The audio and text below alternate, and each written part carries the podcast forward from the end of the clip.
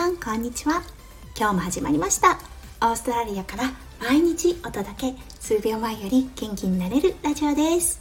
このラジオでは弓嫁が感じたオーストラリア生活嫁ママ目線のハッピーライフの作り方身軽になれる幸せメガネの作り方へえほうふふくすをリスナーさんとシェアをしてハッピーピーポーを作っていこうというチャンネルです。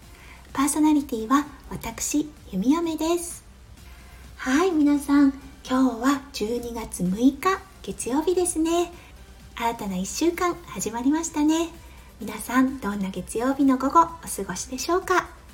弓嫁は今日は月曜日ですので看護のお仕事に来ております。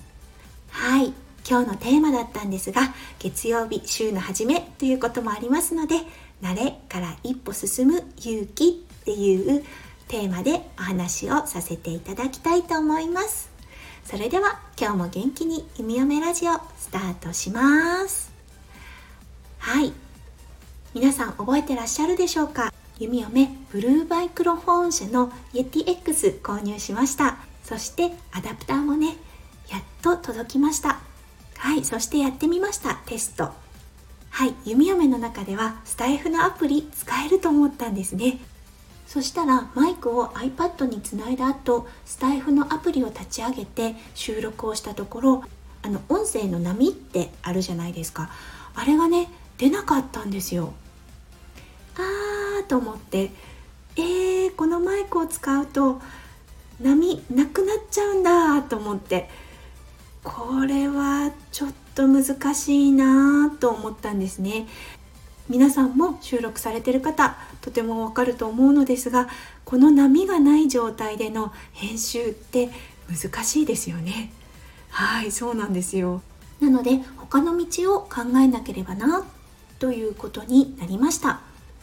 そして弓嫁が今たどり着いた方法っていうのが iPad に入っているアプリですね。ボイスメモとガレージバンドというアプリありますよね。この2つを使ってラジオ配信を作ろうということなんですね。はい。ただ本当に初心者の弓嫁にとっては結構難しい作業になります。はい。スタイフ配信100本を超えてスタイフのアプリ内でのね編集っていうのにも慣れてきました。そう。だけど今この変えなければならない事態に直面しています。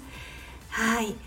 一回ちょっとやってみてああめんどくさいなって実は正直思ってしまいました。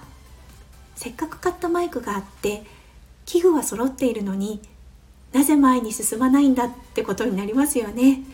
うんそう。だからめんどくさいなっていう気持ちは一旦封印して新しい知識新しい作業を頑張って取り組もうと思います。うん、これってね人生においてもそうかなって思うんです。そう慣れた職業弓嫁にとっては看護のお仕事です。勇気を出して音声配信を始めてみた。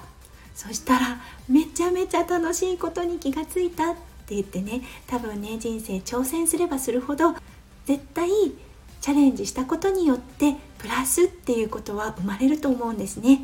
だからうん確かに大変。はい。勉強しなきゃいけない。時間も費やさなきゃいけない。労力もつぎ込まなければならない。うんでも進んだらね今まで知らなかった世界そして見えていなかった世界絶対見えてきます。と信じて頑張ってこの作業を始めようと思います。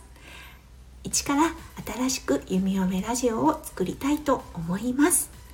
はいこうやってね宣言することでうん、自分を追い込むんですよね。そして 絶対逃げられないでしょ、うん、なのであのもしね皆さんが何か新しいことをチャレンジしてどうしても三日坊主だったりとか悩んでる方がいたら是非 SNS 使ってみてください。宣言するとねなかなか逃げられないんですよ。特に言ったことはやらなきゃいけないって思ってる人にはとても有効です。はい。そしてねやりきった時達成感ものすごいと思います。はい。ということで弓嫁自分をこうやって追い込んでそして出来上がった時の達成感をね、うん、思い浮かべながらはい頑張ってこれからちょっと勉強をしようと思います。今日はということで慣れから一歩進む勇気っていうテーマでお話をさせていただきました。うんこの配信最後まで聞いてくださってありがとうございました。私も前に進んでみようかなって思ってくださった方是非コメントでシェアしてくださいね。本当に今日も最後まで聞いてくださってありがとうございます。新しい週の月曜日オーストラリアはクリスマスの話題で持ちきりです。はい。どうか皆さんの1週間がね素敵な1週間となりますよ。う弓嫁心からお祈りいたしております。はいそれではまた明日お会いしましょう。弓嫁ラジオ弓嫁でした。それじゃあね。バイバイ。